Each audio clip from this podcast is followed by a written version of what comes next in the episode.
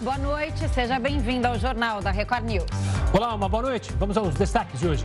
Tribunal Superior Eleitoral aprova a resolução para retirar fake news da internet em até duas horas. E após 45 dias do cargo, Liz Truss renuncia ao cargo de primeira-ministra do Reino Unido. Danos à infraestrutura forçam a Ucrânia a introduzir apagões de energia programados. E ainda há um mês do início da Copa do Mundo, a Anistia Internacional cobra Qatar por direitos dos trabalhadores.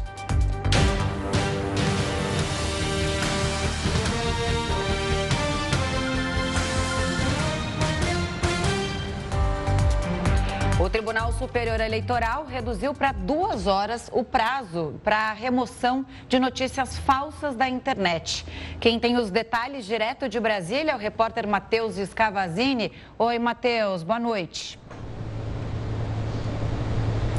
Boa noite, Camila, Gustavo, boa noite a todos. Essa medida leva como base casos já julgados pelo Tribunal Superior Eleitoral envolvendo conteúdo de notícias falsas. Atualmente, na maior parte das vezes, cada caso é analisado individualmente por vez. E o TSE também precisa aguardar a manifestação de uma das partes para só então pedir a retirada da notícia falsa ou retirada de contexto, alguma informação retirada de contexto. A partir de agora, o tribunal então pode determinar a retirada de páginas em até duas horas e às vésperas da eleição, essa retirada vai ser em até uma hora. Em casos de compartilhamento dessas notícias, o tribunal também poderá determinar a retirada de todas as plataformas, todas as pessoas que recompartilharam esse tipo de conteúdo considerado fake news ou fora de contexto. Em caso de reincidência, o TSE poderá é, também tirar o canal do ar. Além disso, está proibida a propaganda eleitoral paga pela internet de dois dias antes da eleição, do dia do voto, até um dia após é, o pleito. Né? É, essa mudança é mais uma medida após a manifestação do presidente do, superior, do Tribunal Superior Eleitoral, é, ministro Alexandre de Moraes, que ele manifestou preocupação no dia de ontem em reunião é, junto com as principais, os principais representantes das principais, principais plataformas e, e redes sociais. Vamos ouvir o que disse o ministro Alexandre de Moraes.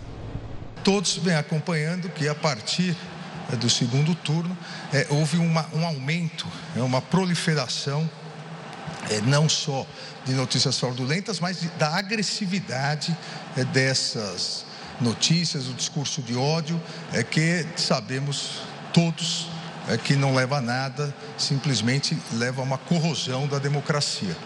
Então, exatamente por isso a necessidade é, de um procedimento mais célere com no enfrentamento à desinformação. E o Ministério da Saúde lançou a campanha nacional de combate ao mosquito da dengue. As peças serão vinculadas na TV, rádio e internet. O ministro da Saúde, Marcelo Queiroga, disse que o governo precisa da ajuda da população para evitar casos da doença. Este ano foram registrados 820 mil casos de dengue a mais que em 2021. O levantamento do Ministério aponta ainda 909 mortes confirmadas pela doença. A ocorrência de chikungunya também aumentou. A alta foi de quase 90% em relação ao ano passado. Já a Zika cresceu 92,6%, mas nenhum óbito foi registrado pela virose. A primeira-ministra do Reino Unido, Liz Truss, renunciou ao cargo após um mês e meio. A crise no Reino Unido ganhou um novo capítulo nesta quinta-feira. Liz Truss, que havia assumido como primeira-ministra depois da renúncia de Boris Johnson, anunciou sua saída. Ela ficou apenas 45 dias na posição, o que representa o governo mais curto no país. A crise começou para a Premier quando o governo anunciou propostas para reduzir impostos e aumentar os gastos públicos. Na última semana, ela voltou atrás nas medidas e nomeou um novo ministro da Economia, mas não foi o suficiente. Desde então, ela passou passou a ser pressionada pelos conservadores para deixar o cargo. Na manhã desta quinta-feira, Liz Truss reuniu jornalistas para comunicar sobre a renúncia. Ela disse que aceitou o desafio no momento em que o país passava por uma grande instabilidade econômica e internacional e afirmou que fica até a escolha de um sucessor. Given the situation, Dada a situação, não posso cumprir o mandato para o qual fui eleita pelo Partido Conservador. Concordamos que haverá uma eleição de liderança a ser concluída na próxima semana. Isso garantirá que continuemos no caminho para entregar nossos planos fiscais e manter a estabilidade econômica e a segurança nacional de nosso país. Permanecerei como primeira-ministra até que um sucessor seja escolhido. O mercado reagiu de forma positiva à saída de Liz Truss. A Bolsa de Valores de Londres estava em queda, mas após o comunicado da Premier, o principal índice do Reino Unido reverteu para alta de 0,27%. Sobre os impactos da renúncia de Liz Truss, a gente conversa agora com o Vitélio Brustolin. Ele é professor de Relações Internacionais da Universidade Federal Fluminense e pesquisador de Harvard. Professor, uma boa noite. Obrigado pela participação aqui conosco mais uma vez. Muitos analistas já previam que esse governo de Liz Truss não seria longo, mas ninguém imaginava que ia perder até para um alface. Boa noite, Gustavo. Boa noite, Camila. É, a, a, paródia do alface, que foi feito por um daqueles jornais britânicos, é de que o alface duraria mais do que a Liz Truss no poder. De fato, isso acabou acontecendo, o que é algo lamentável. Ela completou apenas 45 dias no poder e isso traz uma instabilidade, né? prolonga a instabilidade do Reino Unido. Só para a gente entender o que está acontecendo, é, o Reino Unido passa por uma crise econômica é, que nos últimos 40 anos não teve tanta inflação no país.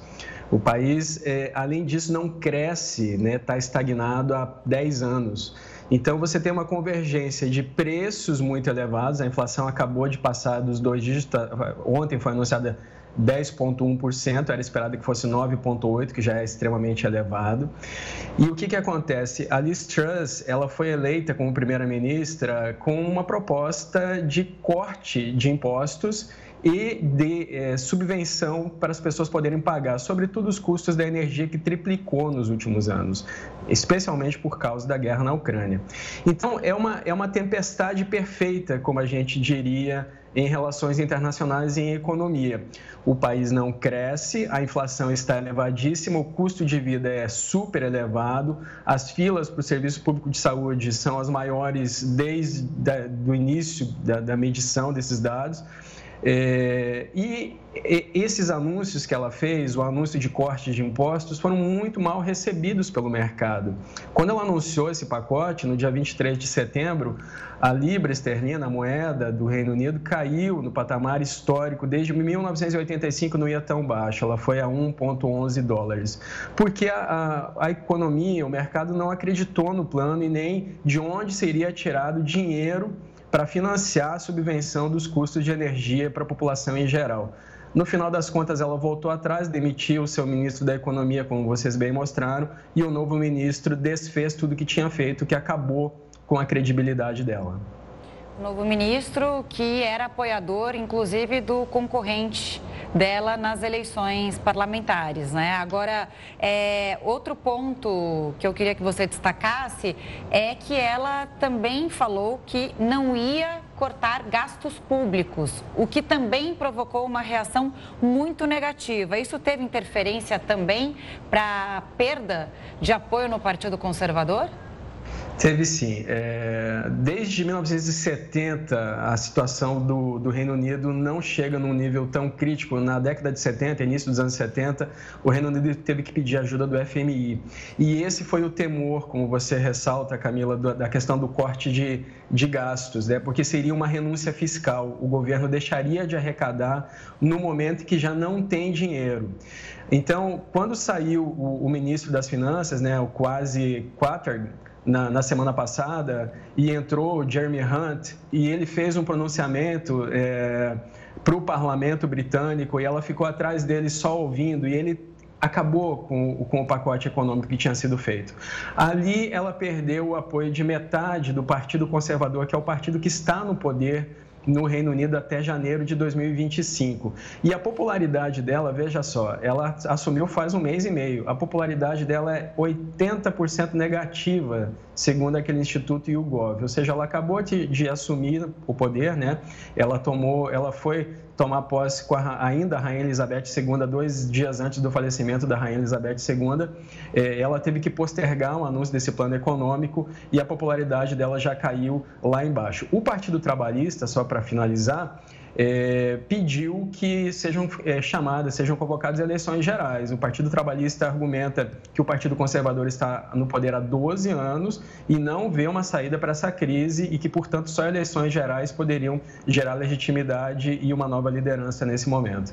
Vitória, eu quero continuar justamente nesse ponto, porque a mesma pesquisa que você falou, o YouGov, também mostra que o Partido Trabalhista, nas pesquisas, também mostra uma preferência maior do eleitorado neste momento, haja vista essa crise que o Partido Conservador no Reino Unido passa. De fato, há uma chance do pleito ser adiantado, já que ele, se não me engano, você mesmo mencionou, está programado para 2025. É possível que isso aconteça? É possível que sejam convocadas sim eleições gerais, mas é improvável, porque o Partido Conservador não vai perder todo esse tempo de mandato. O que acontece agora é que o Partido Conservador precisa ser rápido. Só para as pessoas entenderem como é que funciona esse sistema é, do Reino Unido. O rei Charles III é o chefe de Estado e o primeiro-ministro ou primeira-ministra é chefe de governo. Chefe de governo é indicado pelo partido que vence as eleições gerais. No caso, é, é, nesse momento, é o Partido Conservador. Antes, já era com o Boris Johnson. É, o Partido Conservador está no poder há 12 anos. E, nesse momento, eles podem indicar uma nova primeira-ministra ou um novo primeiro-ministro. A intenção é que isso seja feito até dia 28 agora, ou seja, nos próximos oito dias. E aí, veja, veja a situação, Gustavo. É, dentre os favoritos está, inclusive, o Boris Johnson, que parece que hoje foi muito pressionado para conversar, para tentar é, gerar uma coalizão. Lembrando que o Boris Johnson saiu pouco antes da, da Liz Truss assumir, ele foi o anterior, e saiu por causa de escândalos. Ele fez festas durante a pandemia, houve escândalos de altas lideranças do governo dele, escândalos sexuais, e ele saiu por causa disso tudo. Então, esse é o nível de confusão que se encontra o Reino Unido nesse momento. Bom, pelo jeito, então não é só brasileiro que tem memória curta, né? Porque ele foi muito criticado durante a pandemia, inclusive teve que pedir desculpas publicamente à rainha e ao povo britânico. Agora, eu te pergunto, essa é a primeira crise que o rei Charles enfrenta, o rei Charles III. Como você vê a posição dele nessa crise que tem que ser resolvida, é, como você falou, de forma rápida? É, a posição dele é muito complicada, porque quem gerava uma imagem de estabilidade ao Reino Unido era a Rainha Elizabeth II, que ficou 70 anos no poder, apesar de todas as crises que o Reino Unido passou, especialmente depois de 2016, com a aprovação do Brexit, né, a saída é, da União Europeia, a rainha mantinha uma imagem de segurança. Nesse momento, o rei Charles acaba de assumir, a popularidade dele sempre foi baixa, sempre foi na margem dos 50% comparado com os 80% da rainha. É, e ele se vê numa situação, existe uma insatisfação dentro do Reino Unido. Né? O Reino Unido é formado é, pela Inglaterra, pelo país de Gales, pela Irlanda do Norte pela Escócia. E a Escócia ameaça fazer um plebiscito no ano que vem para sair do Reino Unido. A Escócia já fez esse plebiscito em 2014 e quer refazer, porque houve o Brexit, ela tem intenção de ficar na, na União Europeia. E a Irlanda do Norte é, tem conversações para reunificar com a República da Irlanda, que é independente há mais de um século, mas ali existe uma fronteira seca entre a União Europeia, porque a Irlanda do Norte é parte da União Europeia, e do Reino Unido com a, com a, a Irlanda do Norte. Então, a República da Irlanda e a Irlanda do Norte tem essa fronteira aduaneira que não tem como controlar a passagem de produtos efetivamente. Existe, portanto, uma insatisfação. Mesmo o país de Gales, que é pequeníssimo, é, revela a intenção de no futuro se tornar independente. Não faz isso declaradamente porque não tem condições econômicas de se manter sozinho. Essa unificação do Reino Unido, que já foi o, o, o reino onde o sol nunca se põe, que já foi um, um, um grande reino mundial, é, e que vem se desintegrando, inclusive durante o mandato da Rainha Elizabeth II, ela assume em 1952, mas é em 1947 que o Reino Unido perde, por exemplo, a colônia da Índia, que era unificada com o Paquistão na época, que era a sua maior colônia. O Reino Unido vem se desintegrando e nesse momento encontra um, uma encruzilhada de, de redução. Agora, ele continua sendo extremamente relevante. É um dos cinco países permanentes no Conselho de Segurança, tem armas nucleares, é um país que ajuda a Ucrânia, depois dos Estados Unidos, é o país que mais envia armas e, e, e dinheiro para a Ucrânia. Então, tem uma grande relevância ainda no cenário internacional. Uhum. Professor, voltando para a análise da Liz, a gente mostrou, você mencionou, a nossa reportagem citou, os erros do governo da Liz Truss. Dito isso, erros acontecem em governos, mas o que faltou para a Liz, para ela se tornar justamente isso, a primeira-ministra com o menor período na história do Reino Unido. O que faltou, além, obviamente, dos erros é, de governo, de decisões, principalmente econômicas? Eu acho que o, Rishi Sunak, que foi o adversário, o maior adversário da Liz Truss na, nessas eleições, foi muito pontual nas críticas. Né? Ele foi chamado, inclusive, de profeta da morte deste governo, porque ele disse exatamente o que, ia, o que ia acontecer. Ele disse que os cortes de impostos não iam funcionar, porque eles não teriam como. O governo não teria como renunciar aquele dinheiro, o governo precisa de, do dinheiro nesse momento, é, que isso geraria preocupação do FMI, geralmente e realmente aconteceu. É, veja, a Liz Truss ofereceu o congelamento da, da, dos custos da energia. É, isso é uma coisa que não é bem vista pelos conservadores, mesmo na linha moderada do partido dela. Congelamento de preços, tabelamento. Agora, é uma situação muito complicada, porque veja só, Gustavo, nesse momento, a Europa, no geral, tem 92% dos seus reservatórios de gás natural cheios. A Europa se prepara para o inverno, o que não significa que não vá haver racionamento, que não vá haver uma elevação ainda maior do custo de vida, do custo de energia, do custo de alimentos. É, ou seja, é uma situação muito difícil e se não houver apoio e um plano econômico bem desenhado, que é o que ela não apresentou, e aí respondendo diretamente a sua pergunta, não tem como se manter a sustentação de um governo desses. É, infelizmente, é uma situação que não afeta só o Reino Unido, mas o resto do mundo, e isso é comemorado, inclusive, pelo, pelo governo Putin nesse momento, porque a Liz Truss, logo antes da ofensiva russa, lá em fevereiro, ela foi se encontrar com o Sergei Lavrov, na época eram os dois chanceleres, e ele fez uma declaração extremamente rude sobre ela. Ele disse que esse tinha sido o encontro de uma pessoa muda e uma pessoa surda, que eles não se ouviram, e depois ela fez uma declaração pública dizendo que não havia outra razão para a Rússia mandar tropas para a fronteira da Ucrânia a não ser causar terror e ameaçar a Ucrânia. Então, agora, só para concluir, o próximo eh, líder, né, o próximo primeiro-ministro ou primeira-ministra que assumir, não deve deve ter uma postura mais benéfica à Rússia, porque todo o Partido Conservador consensualmente se opõe ao Putin. Vamos ver então qual a figura que vai ter força o suficiente para encarar esse desafio no Reino Unido. Obrigada pelas explicações, pela presença aqui no Jornal da Record News. Boa noite. Sempre um prazer. Boa noite a todos. Prazer é nosso, professor. Obrigado. A Anistia Internacional cobra do Catar pagamento de indenizações a operários que atuaram nas obras para a Copa do Mundo. O Jornal da Record News volta já já. Faltam menos de três meses para entrar em vigor a cobrança, que foi apelidada de taxação do sol. A Lei 14.300 é, de 2022 estabelece regras para consumidores produzirem a própria energia a partir de fontes renováveis, entre elas a solar. E esse é um assunto para ele, para o nosso Heródoto Barbeiro. Heródoto, ótima noite para você, um prazer mais uma vez falar aqui com você. Oi. Que história é essa de taxação do sol? Olha, Camila, até eu sugeri essa conversa porque o sol bateu aqui na porta da minha casa e disse: oh, alguém tem que me defender lá. Pô, será que eu vou ter que pagar imposto também? Todo mundo já paga imposto nesse país. Daqui a pouco vai inventar imposto do sol, imposto da lua, imposto das estrelas. Mas olha, para os nossos amigos e amigas entenderem, Camila, é o seguinte: isso é uma briga de cachorro grande. E você sabe que quando, os, quando tem briga de cachorro grande, os, uh, os coelhos ficam na arquibancada. Então, nós estamos lá na arquibancada vendo quem é que está brigando. E quem é que briga? De um lado, são as empresas que vendem essas placas solares que a gente está vendo, tá vendo aí. Está em grande crescimento no Brasil, estão ganhando muito dinheiro. Uma boa parte dessas placas vem da China, algumas delas caíram bastante de preço, é verdade. Então, esse é num canto do ringue. No outro canto do ringue estão as distribuidoras de energia elétrica, que é outro grupo fortíssimo. É aquele pessoal que pega a energia elétrica que vem da, das, das hidrelétricas ou de outras fontes e distribui na casa da gente. É aquela que manda a continha de luz para a gente pagar todo mês.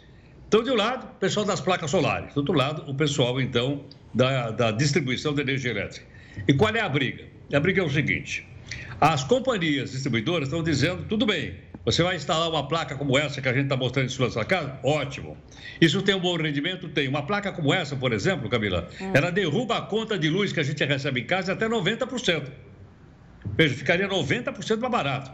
Você diz, não, pera um pouquinho, mas tem que comprar, isso aí não é barato, não, não é. Segundo os cálculos que eu vi aqui, se você colocar uma placa igual a essa que a gente viu agora há pouquinho, entre, entre dois e cinco anos ela se paga. E a partir daí, então, você só coloca dinheiro no bolso. Só que tem um detalhe: se eu não consumir toda a energia que eu conseguir gerar com as minhas placas no teto da minha casa, se eu tiver, por exemplo, um açougue, se eu tiver, por exemplo, um pequeno supermercado ou um empreendimento qualquer e botar lá e sobrar energia, eu quero vender essa energia. Para vender, eu tenho que jogar ela para fora da minha, da minha casa, da minha, do meu negócio, do meu empreendimento. Aí entra nas distribuidoras. E as distribuidoras dizem, ah, pera, pera aí, pera aí, pera aí. Você agora é produtor de energia elétrica? Sou. Você quer que eu distribua para você? Quero. Ah, vou cobrar. Essa aqui é a briga. Ah, eu vou cobrar. Porque, segundo as distribuidoras, não tem almoço grátis. Alguém vai ter que pagar.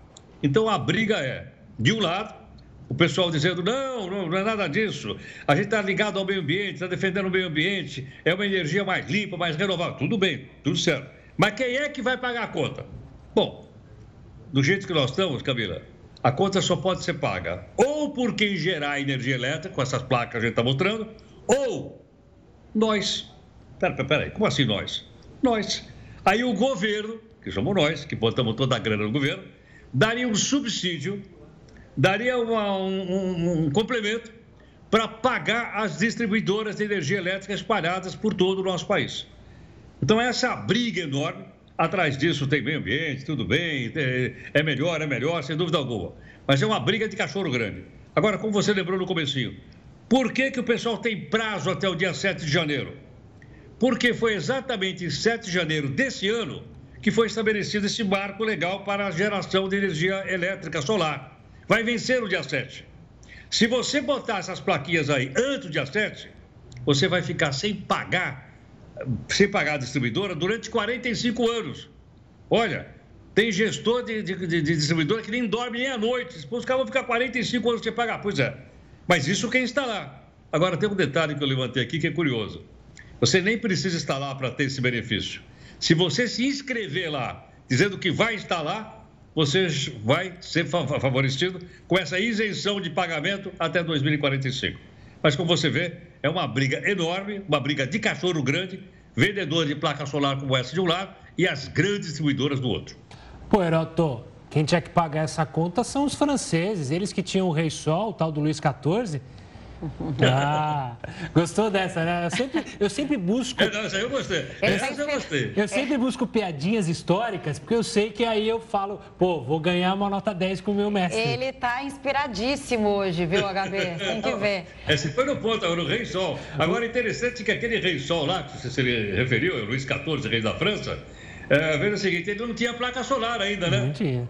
Ele só tinha ele um emblemazinho. Um perfuminho, assim, uns pozinhos, uma cabeleira grandona e tal, para parecer o Rei Sol, né?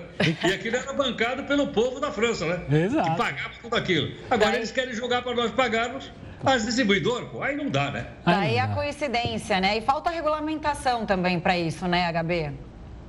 Exatamente, por isso eu tentei explicar de uma maneira bem didática para as pessoas entenderem, é bom para o meio ambiente? É. É bom para a pessoa? É. Mas alguém vai ter que pagar a distribuidora, porque o poste é dela, o fio é dela, aquele fio que chega na nossa casa é dela. Né? Até, vai o, até o chamado marcador, que a gente chama de relógio, até o marcador de luz é dela, dali para frente é nosso.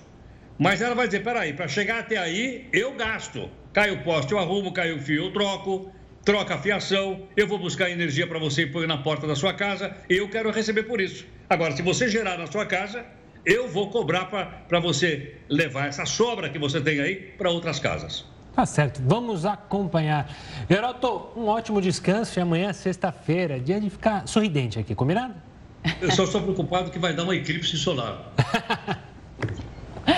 A gente se vê no eclipse, então, tá bom? Combinado. Beijo grande. Um abraço. Até amanhã. Mudando de assunto, a Anistia Internacional voltou a cobrar o Catar por direitos de trabalhadores da Copa do Mundo. Faltando exatamente um mês para o início da Copa do Mundo, a Anistia Internacional voltou a cobrar a FIFA e o Catar em relação à condição dos trabalhadores do país. A entidade cobra mudanças na legislação trabalhista do Catar e o pagamento de indenizações após abusos contra operários, que atuaram na construção dos estádios e nas obras de infraestrutura para o evento. Por 10 anos, esses abusos estão acontecendo e nenhuma compensação ou remédio foi fornecido. E à medida que nos aproximamos desta Copa do Mundo, pedimos ao Catar e à FIFA que não deixem para trás aqueles que sofreram para que este torneio aconteça. A FIFA já afirmou que poderia criar um fundo para indenizar trabalhadores que foram lesados de alguma forma, mas nenhuma ação concreta foi feita até hoje. O Catar foi escolhido como país sede da Copa em 2010 e desde então existem relatos de funcionários sobre as condições de trabalho impostas no país. Em maio deste ano, a Anistia Internacional já tinha cobrado uma indenização de pelo menos 440 milhões de dólares, mais de 2 bilhões de reais. Outras entidades, como a Human Rights Watch, também entraram com pedidos de ressarcimento. Além do dinheiro, as entidades também cobram da FIFA uma maior clareza em relação ao número exato de trabalhadores mortos ao longo das obras e também a causa destes óbitos. A ANP divulgou o balanço da produção de petróleo e gás natural de agosto. Houve um aumento de mais de 3% em relação ao mesmo período do ano passado. Depois de longos períodos em queda, a produção de petróleo no Brasil voltou a crescer. É o que aponta o boletim mensal divulgado pela ANP, a Agência Nacional do Petróleo, Gás Natural e Biocombustíveis. No mês de agosto, foram produzidos cerca de 4 milhões de barris de óleo e gás natural por dia, patamar atingido pela primeira vez desde janeiro. Quanto mais aumenta a produção, mais aumenta a arrecadação de royalties. E no nosso caso, em especial na nossa região e também no, no estado do Rio de Janeiro, mais beneficiado ainda, porque boa parte da produção do pré-sal vem dessa, dessa nossa região e é o que de fato está contribuindo para o aumento do petróleo. Para o consultor em negócios, outro fator que também contribuiu para a alta da produção foi a recuperação dos campos maduros, após a política de desinvestimento da Petrobras nas plataformas da estatal que permitiu a entrada de outras empresas para a exploração e produção na Bacia de Campos. Macaé, no litoral norte do Rio, faz parte desse cenário promissor. O crescimento da produção tem reforçado a confiança de empresas do setor, inclusive internacionais, que voltaram a investir na capital nacional do petróleo. A cidade possui a maior base da indústria de óleo e gás do país. O aumento da produção chega num momento importante para o desenvolvimento do município, que desde a década de 1970 tem no setor offshore uma das principais vertentes econômicas, a conclusão do ciclo de licenciamento do projeto do terminal portuário de Macaé.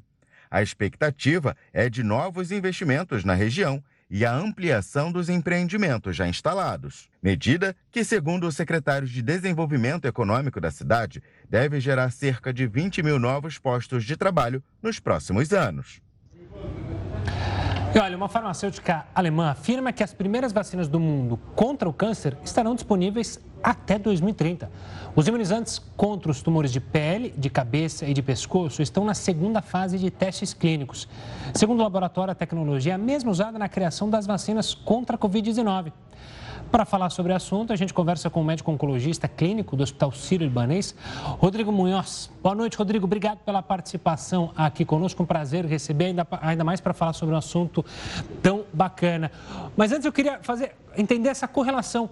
Por que, que as vacinas da Covid têm relação com a, lá, a vacina do câncer? É, o que que isso, por que, que elas estão ligadas? Acho que o Rodrigo está com o áudio desligado. Rodrigo, veja se está desligado, só para a gente ter certeza. É, acho que houve um problema ali no áudio, que a gente não estava recebendo a, o áudio do Rodrigo. Agora sim, Rodrigo. Vamos ouvir? Deixa eu ver se eu te. Boa noite, Gustavo. Boa noite, Camila. É um prazer me juntar a vocês na noite de hoje.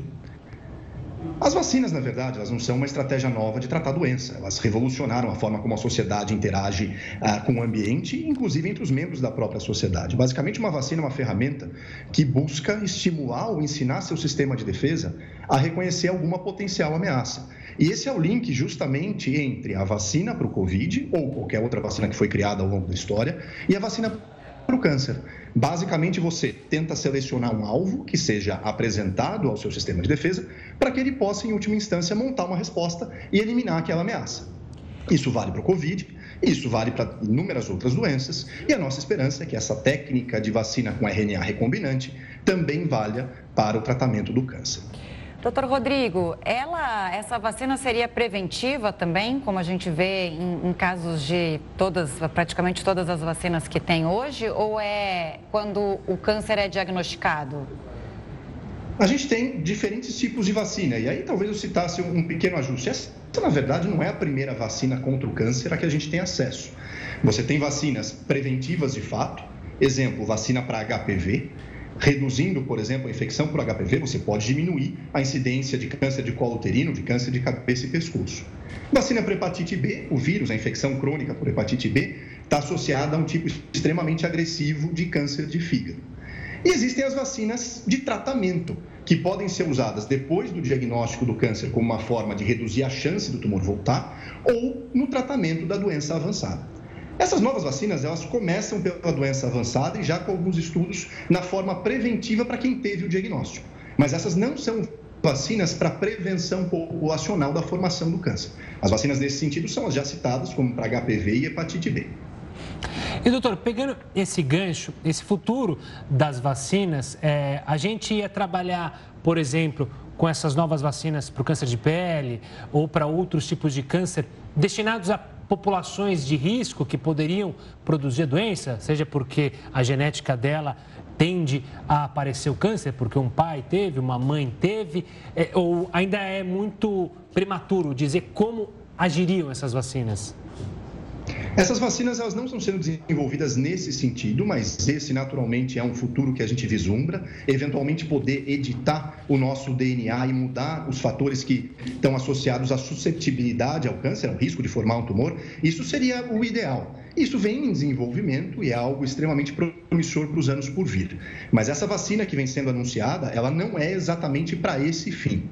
Ah, é importante pontuar que o avanço da medicina nesses últimos anos ele vem caminhando a passos largos. Nos anos 1950, demorava 50 anos para que você duplicasse o conhecimento em medicina. Hoje em dia, isso está perto de 75 dias. Então, ainda que essa vacina não tenha esse fim que você citou, esse naturalmente, essa é uma esperança que a gente tem para os outros anos com diferentes técnicas, não só com vacina, mas também com ferramentas que nos permitam eventualmente editar o DNA, mudar a nossa constituição, talvez desligando aquilo que pode se associar à formação do câncer. Doutor Rodrigo, para entender um pouco mais a parte técnica, né? Quando a gente fala da tecnologia RNA mensageiro, que foi o que a Covid, a COVID trouxe, né, de grande novidade é, e trouxe uma rapidez também nessa tecnologia, é, já se sabia que ela seria usada para tentar combater outras doenças. Por que, que ela é eficiente no caso do câncer, se isso for comprovado mesmo pelos testes clínicos? Na verdade, já existem outras vacinas que têm seu espaço no tratamento da oncologia.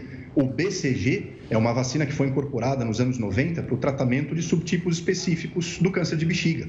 Basicamente, o que você fazia com esse tipo de vacina, que era nada mais do que uma bactéria atenuada, era induzir uma resposta inflamatória na bexiga que, em última instância, matava o tumor. Aliás, vem um comentário, a gente está discutindo técnicas de vanguarda, novas tecnologias, mas surpreendentemente a vacina para BCG, que tem agora 30 anos de incorporação e quase 60 anos de estudo contra o câncer, ela está em falta no Brasil e essa é uma baita de uma ameaça que a gente tem, como disponibilizar essas ferramentas. Em 2011, uma outra vacina foi aprovada para o tratamento do câncer de próstata. E o que vem caminhando, na verdade, é a técnica e a eficiência. Basicamente, o que você precisa é, através de uma vacina, pegar algum pedaço do tumor que possa ser reconhecido pela célula de defesa. O problema é que o tumor, ele, em última instância, vem do nosso próprio organismo. E muitos desses pedaços parecem com as células normais. Daí o desafio de uma vacina, você conseguir direcionar a sua resposta imunológica para algo que seja altamente eficaz contra o tumor, mas sem prejudicar as células normais. O que a vacina com RNA permite, e outras técnicas de vacinas de seleção dos seus alvos, é justamente identificar proteínas enriquecidas no tumor, talvez não tão expressas nas células normais, e que possam direcionar o nosso sistema de defesa com mais força e com mais especificidade, melhorando a mira e facilitando com que o nosso sistema de defesa enxergue justamente essa ameaça. Então, a vacina de RNA recombinante faz justamente isso. Você consegue selecionar através de uh, bioprocessamento esses potenciais alvos, fazer uma vacina composta e, consequentemente, mais eficaz e mais específica. Doutor, eu quero aproveitar, a gente está justamente é, no Outubro Rosa, uma das campanhas mais é, bem feitas na história mundial para justamente salientar a preocupação com o câncer de mama. Hoje em dia, a gente pode cravar mais do que nunca que, com o avanço da medicina que o senhor mencionou, o diagnóstico de câncer deixou de fato de ser uma sentença de morte? Quando todo mundo recebia aquela imagem, já se preparava para o pior? Isso, em muitos cenários, é verdadeiro. O avanço dos tratamentos do câncer vem trazendo essa perspectiva. Mas é importante pontuar que a gente não tem ferramenta só para tratar o câncer uma vez que ele tenha voltado, um câncer avançado. Cada vez mais a gente tem ferramentas para diagnóstico precoce, cada vez mais a gente reconhece os métodos de prevenir o câncer. E a verdade é que o câncer ele ainda é uma baita da ameaça, uma baita de uma ameaça para a nossa sociedade. Ele já é a principal causa de mortalidade em alguns países desenvolvidos. Isso deve se tornar verdadeiro no futuro próximo em muitas regiões do Brasil. E o cenário para os anos por vir é preocupante, porque a gente vai assistir a um incremento muito significativo no número de casos novos. Então, por mais que, claro, essas notícias do tratamento da doença avançada tragam muito entusiasmo, a gente ainda precisa fazer nosso dever de casa para mudar o comportamento e evitar aquilo que pode causar o câncer. Exemplo, usar protetor solar, diminuir a quantidade de carne vermelha na dieta, praticar atividade física, essas são coisas que estão ao nosso alcance para tentar mudar esse jogo. A partir daí, tentar diagnosticar precocemente, ampliar o acesso à mamografia, eventualmente a incorporar em mais larga escala a vacinação para HPV, que é, é uma baita de uma ferramenta que a gente tem no sentido de prevenção, e arrumar outras ferramentas para que o câncer possa ser diagnosticado em etapas mais precoces. Porque, naturalmente, quanto mais cedo um câncer é diagnosticado, maior é a chance de cura. E mesmo para pacientes com doença avançada, de de fato, as perspectivas vêm mudando muito, as custas não só mais de quimioterapia radioterapia, mas de modalidades cada vez mais individualizadas, cada vez mais específicas, na forma de terapia-alvo de diferentes imunoterapias. E aí, justamente, as vacinas caem nessa modalidade, nas imunoterapias que vêm crescendo em indicações e aprovações. Tá certo. A gente conversou aqui, ouviu o doutor Rodrigo Munhoz, que é médico oncologista do Hospital Sírio-Libanês. Muito obrigada pela participação aqui é, no Jornal da Record News. Ótima noite. Boa noite, muito obrigado. Obrigado você, doutor. Até a próxima. O ator americano Kevin Spacey foi inocentado de uma acusação de assédio nesta quinta-feira. Ele era acusado pelo ator também Anthony Rapp, que dizia ter sofrido agressão sexual quando tinha apenas 14 anos de idade. Rapp reivindicava 40 milhões de dólares por danos morais. Após uma hora e vinte, o júri chegou a um acordo e considerou que não havia provas suficientes para condenar Kevin Spacey. Apesar desta vitória, o ator ainda enfrenta acusações de assédio sexual de outros três homens. Com a infraestrutura comprometida, a Ucrânia introduz apagões de energia programados. É o que a gente vai falar já já, depois de um rápido intervalo. Estamos de volta para falar da ilha de Fernando de Noronha, que está enfrentando problemas de desabastecimento após a pista do aeroporto ser fechada.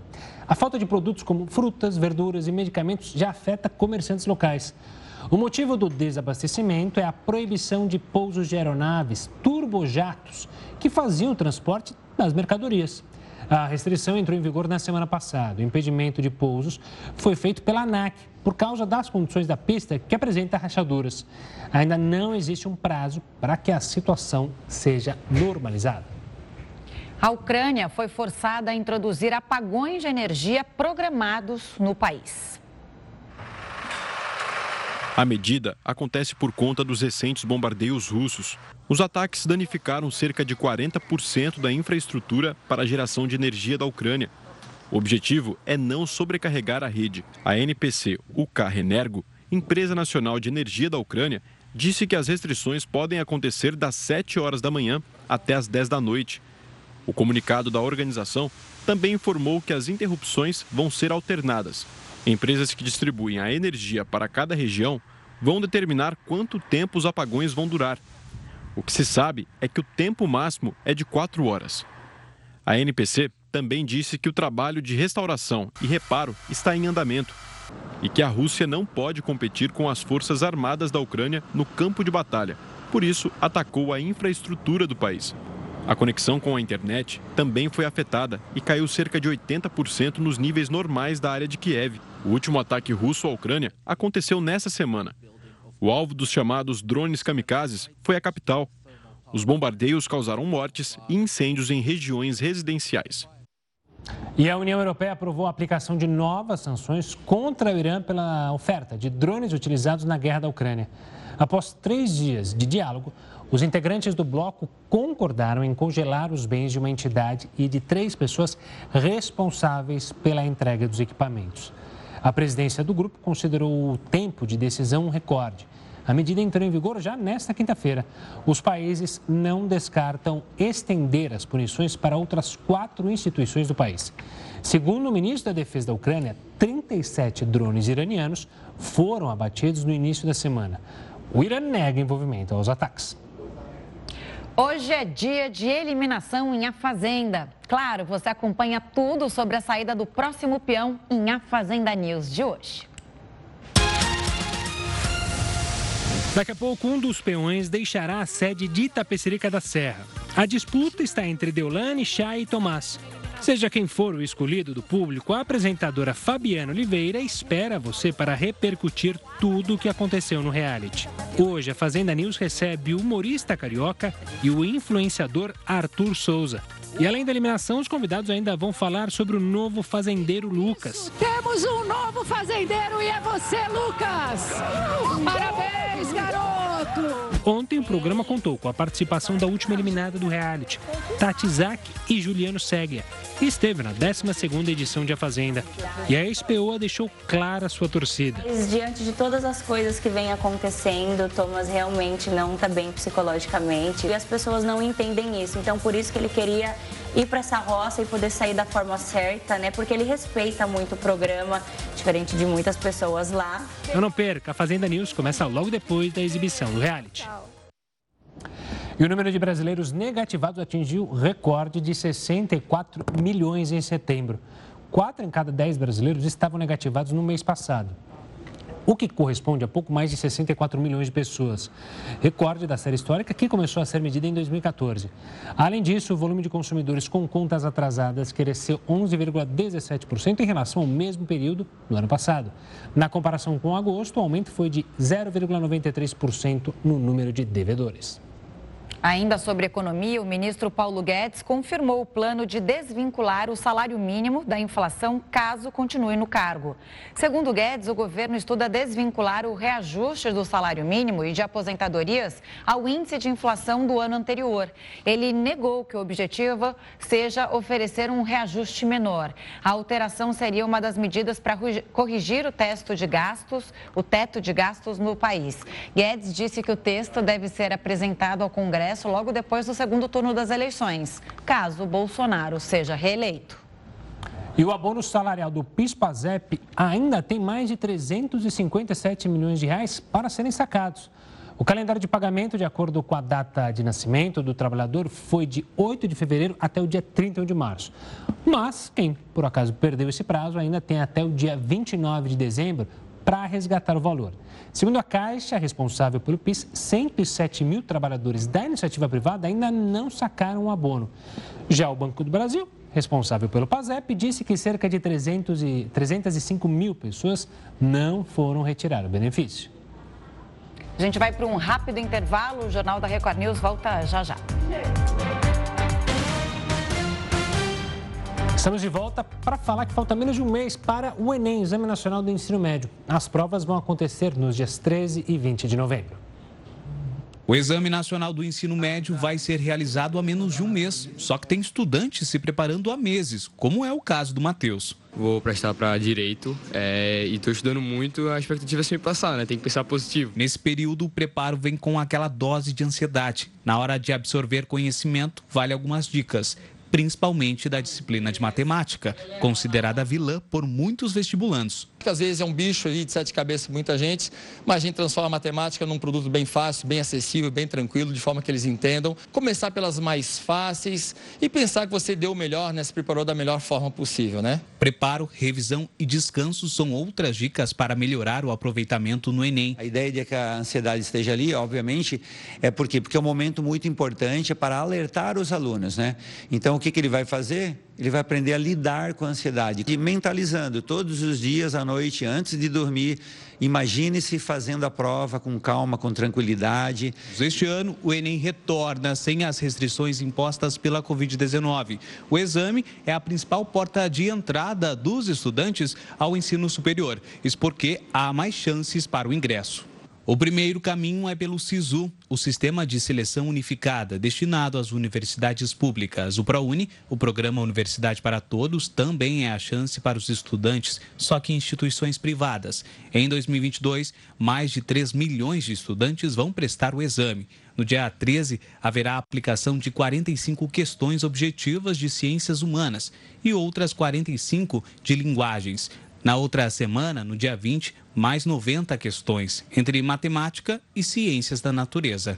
Quem já passou pelo processo sabe que o esforço traz resultado. O João tem uma das maiores notas do país. De mil, fez 839 pontos. Eu acho que nesse momento final vale a pena revisar principalmente as questões que caem mais, os conteúdos que caem mais, que esses são conteúdos muito importantes, vão dar boas notas e treinar muito bem a redação. A redação é uma das principais notas do Enem e se você chegar sem muito treinamento, isso pode te prejudicar bastante. Você era tipo o João, assim, craque nas provas? Sabe que na minha época não tinha Enem, assim, o Enem era muito embrionário, estava começando, era como um, um simulador do da, do, do, vestibular. Mas, é, mas tinha vestibular. Mas não contava para entrar na faculdade. Não, mas você fugiu da pergunta, né? A pergunta era. eu não me lembro, tá para falar a verdade. A pergunta era, você era que nem o João, boa nas provas e testes não? Não lembro, não lembro, mas lembra? Acho, eu acho que não, é. acho que não. acho que não, tá bom. Olha só essa história que aconteceu na Colômbia. Um avião foi obrigado a fazer um pouso de emergência. A aeronave só tinha combustível para mais seis minutos de voo. O caso ficou famoso por conta de uma foto do painel do avião feita por um passageiro. O voo decolou de Cali e tinha como destino Rio Racha. O mau tempo não deixou que o avião pousasse no destino. Então, o piloto tentou um novo pouso na cidade de Rio Negro, mas também não foi possível. Quando a aeronave ficou com menos combustível do que o necessário para voar mais 30 minutos, o piloto declarou emergência e partiu para a Monteria, onde pousou mais de três horas depois da decolagem. A autoridade de aviação civil do país vai investigar o caso. Em nota, a companhia aérea disse que vai colaborar. Agora, Imagina estar tá nesse voo, que aflição dos passageiros, ainda mais com a foto do painel demonstrando que não havia combustível suficiente. O mais desesperador é que me fez lembrar o triste caso do time da Chapecoense, que ficou sem combustível. Eu imaginava que isso jamais pudesse acontecer uma vez. Mas agora um exemplo de uma segunda vez em que houve o risco de o avião sofrer algum problema porque estava faltando gasolina. Enfim, é preciso ser investigado. Olha, campeão do mundo como jogador e treinador da seleção brasileira, Mário Jorge Lobo Zagallo foi homenageado hoje no Museu da Seleção Brasileira, no Rio de Janeiro. Zagallo ganhou uma estátua que o representa como técnico da seleção em 1998. O velho Lobo esteve na cerimônia e se emocionou com a obra que pesa 30 quilos e foi produzida em Londres. Carlos Alberto Parreira e Américo Faria, companheiros de Zagallo na caminhada pela seleção, e também o atual técnico do Brasil, Tite, estiveram no Museu da CBF. Zagallo foi campeão do mundo como jogador em 58 e 62, como técnico em 70 e como auxiliar em 1994 e é o autor da maravilhosa frase: vocês vão ter que me engolir. Achei parecida essa estátua, nem sempre é, fica é, muito parecida. Mas os caras de Londres sabem fazer, né? Do Madame Tussauds, então feras. Vamos lá, então. O Jornal da Record News fica por aqui. Muito obrigada pela companhia. Tenha uma ótima noite. Fique com a Renata Caetano no News às 10. Tchau, tchau. Boa noite.